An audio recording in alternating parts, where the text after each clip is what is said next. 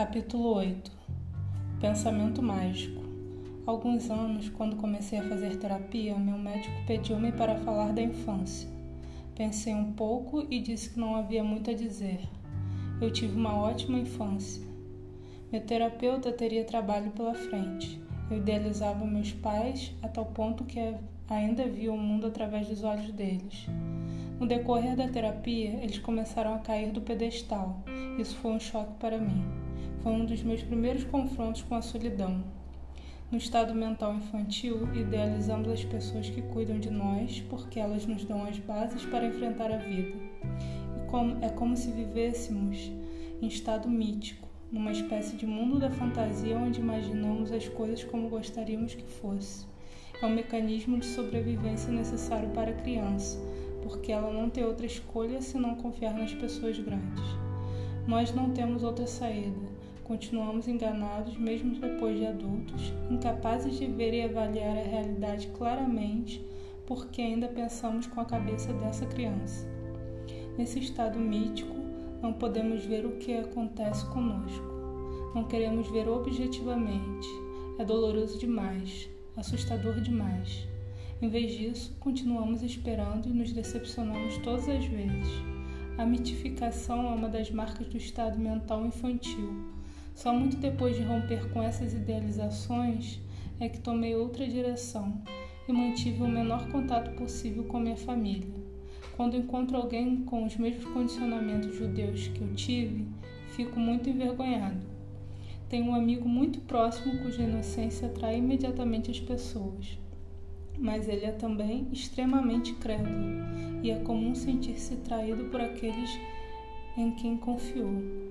Quando duas pessoas se apaixonam, 99% das vezes estão vivendo no pensamento mágico. Uma não vê a outra como realmente é. O que vemos nessa situação é o que queremos ver porque a nossa criança está ansiosa por ter suas necessidades satisfeitas. Nossa fome nos cega. A maioria dos problemas de relacionamento surge quando um dos dois está decepcionado e frustrado. Os dois começam a relacionar-se em suas bolhas e acreditam magicamente que o outro era o parceiro de seus sonhos, mas logo se decepcionaram amargamente quando suas esperanças e expectativas não foram correspondidas.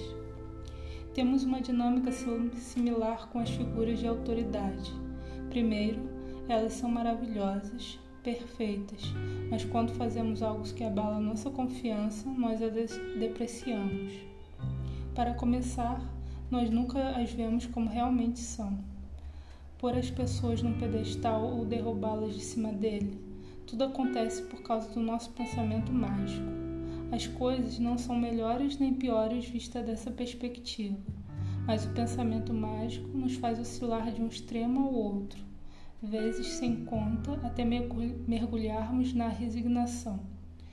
Jamais conseguimos ver apenas o que existe, quando somos crianças, naturalmente precisamos e queremos acreditar que aquilo que os adultos estão nos mostrando e dizendo é a verdade.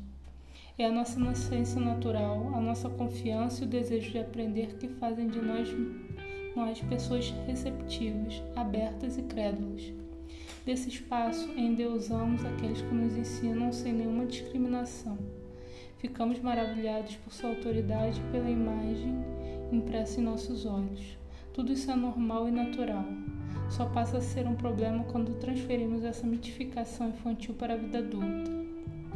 Uma coisa que contribui muito para isso é o fato de que ainda não aprendemos a dominar efetivamente o nosso mundo, e mesmo assim, confiamos piamente na nossa habilidade de discernir o verdadeiro e o falso.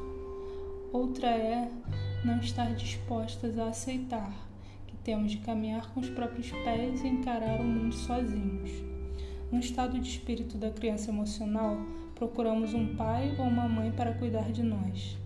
Temos necessidade de atenção, de nos sentir especiais aos olhos dos outros. Além disso, adquirimos autoestima por procuração, só por conhecer alguém imaginar que é quem estamos buscando. Não temos autoestima autêntica. Nosso senso íntimo de bem-estar não vem do senso de self mas da idealização que fazemos da outra pessoa. Quando ela cai do pedestal, sofremos. Sentimos-nos decepcionados, abandonados e traídos, mas também nos apoiamos na nossa falta de autoestima, que era artificialmente escorada pela outra pessoa. Em geral, nem percebemos que é por isso que nos sentimos tão miseráveis. Quando mitificamos e idealizamos alguém, não conseguimos ver nem seus aspectos positivos nem os negativos de maneira equilibrada e madura.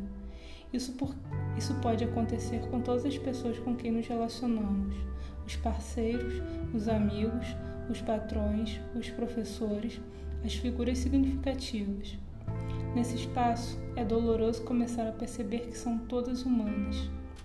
Nós ficamos perdidos e somos obrigados a crescer. Nossa criança emocional não quer crescer então, sempre nos sentimos enganados se a pessoa não corresponder às nossas expectativas e vamos procurar a idealização para preencher a lacuna que se abriu dentro de nós. Eu tinha esse pensamento mágico não apenas em relação aos meus pais, mas também aos meus amigos e professores. Eu ainda tinha esperança de que as pessoas fossem magicamente sensíveis, compreensíveis, gentis e atenciosas. Quando vi que eram menos iluminadas do que eu imaginava, fiquei desapontado. Se encontro um novo mestre, alguém que possa me ensinar o que não sei, também o idealizo.